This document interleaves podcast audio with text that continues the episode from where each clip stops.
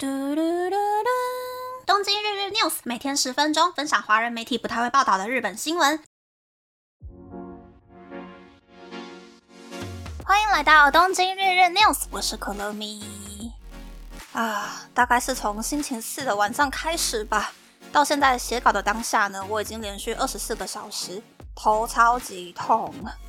我好像偶尔会有这种头痛到很不舒服的时候耶，难道是因为最近鬼故事听太多了吗？难道我应该要找一个地方好好的拜拜吗？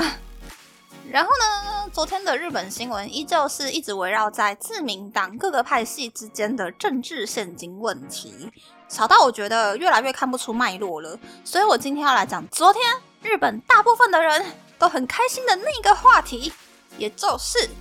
昨天是发冬季奖金的日子呀。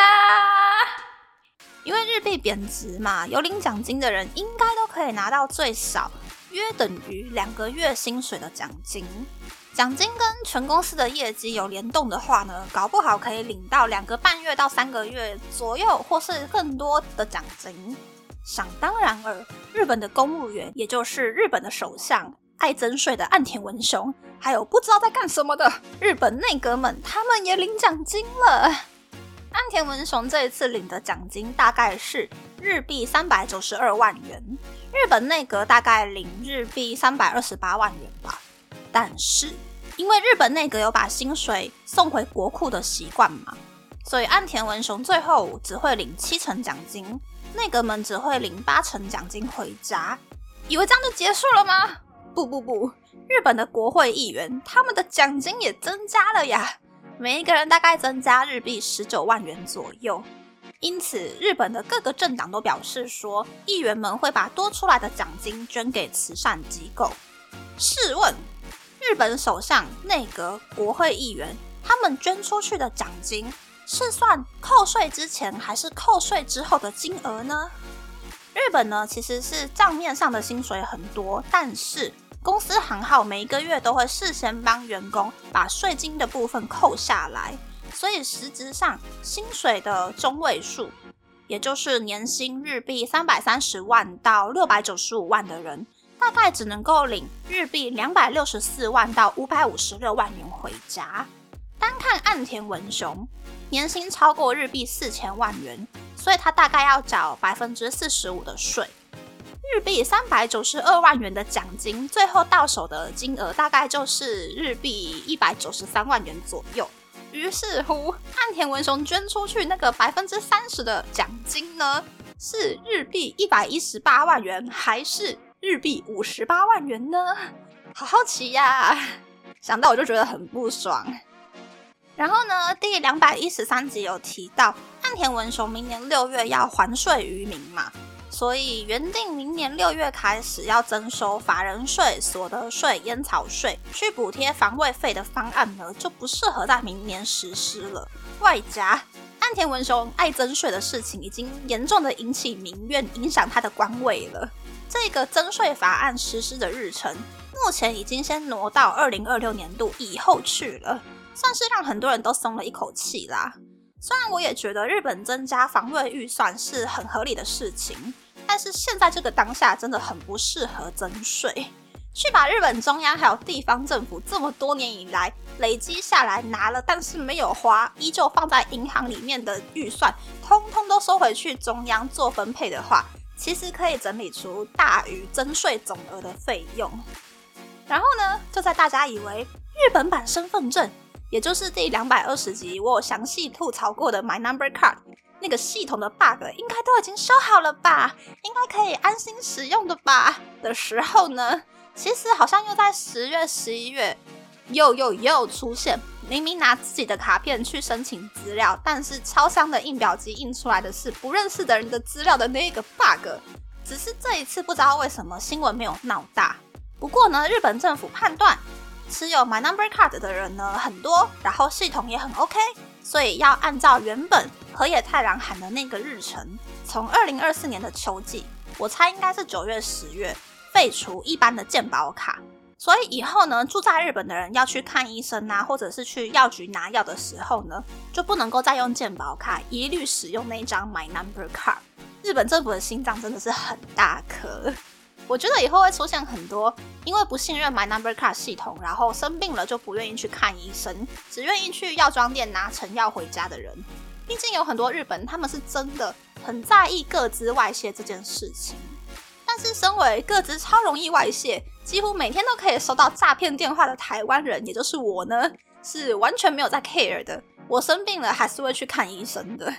是说啊，我来日本之后。因为要操作台湾的银行的 APP，所以其实我有把台湾的手机带来日本用。我真的哦，几乎每天都可以收到诈骗电话哎。但是我都已经来日本第十年啦，会打电话给中华电信门号的人，除了诈骗集团，根本就不可能是我认识的人吧？那个真的诈骗集团，不要再打电话给我了，打给我真的一点意义都没有啊。再来是呢，虽然昨天我说了。我其实没有很相信 Ado Cosme 啦，但是呢，Ado Cosme 预测二零二四年上半年日本新的美容趋势就是美发氪金。原因是因为呢，日本有很多公司为了要吸引更多的员工入社嘛，所以就渐渐的开放了所谓的发禁啊、服装禁令。那就有很多员工呢，他们就会去染漂亮的发色，或者是去漂头发。在头发上面花的费用就会变多。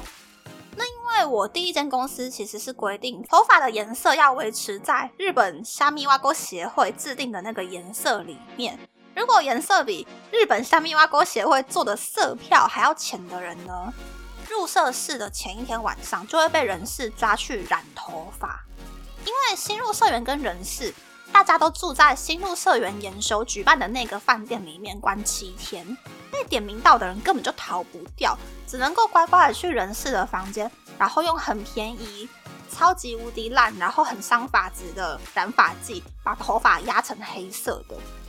其实这个做法呢，虽然啦可以让入社式的新闻稿照片看起来大家都一模一样、很整齐的样子，可是完全违反基本人权，这个是违法行为吧？